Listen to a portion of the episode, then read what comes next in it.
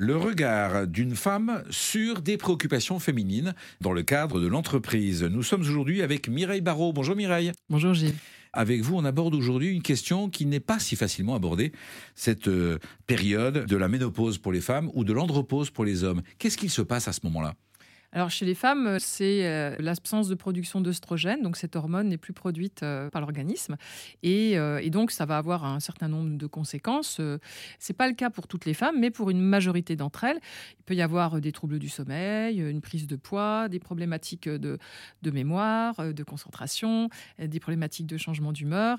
Alors chez les hommes, l'andropause, c'est un phénomène un petit peu différent parce que c'est une baisse de la testostérone. Alors c'est tout nouveau aussi, c'est aussi un changement hormonal, sauf que il n'y a pas une absence de testostérone, elle ne disparaît pas, c'est une diminution progressive. Est-ce qu'il existe des objets, des solutions qui permettent aux femmes euh, bah, de vivre mieux cette période-là et d'en sentir moins les effets sur leur travail? On commence à avoir des choses qui émergent. Par exemple, il y a une société euh, qui a créé un bracelet qui appuie sur un, point particulier du, poignet et qui, euh, quand les bouffées se déclenchent, lance un système de refroidissement. Il y a aussi une société qui a créé un espèce de petit, c'est pas un harnais, mais c'est quelque chose qu'on pose sur les épaules. Il y a un détecteur là aussi de changement de température.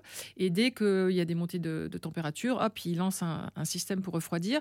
Après, euh, il y a euh, des applications aussi. Il y a des, jeunes filles qui ont créé une application qui s'appelle Omena, qui est une espèce d'accompagnement. On prend un abonnement et on se fait accompagner avec des spécialistes, alors qui peuvent être des gynécologues euh, ou des spécialistes de la nutrition, pour pouvoir finalement avoir un suivi approprié à à une situation qu'on rencontre toute seule. Voilà. Merci pour ce partage, Mireille Barrault. Il existe des outils d'accompagnement pour la personne et puis des préconisations que vous partagez. Et puis le fait d'en parler déjà en entreprise est, un, est une belle solution à, à, partager. Merci à vous, Mireille Barrault. Je rappelle que vous êtes sophrologue et que vous êtes auteur du livre Destination Sommeil, en finir avec les insomnies et retrouver le plaisir de dormir aux éditions Mardaga. Merci à vous, Mireille. Merci beaucoup, Gilles.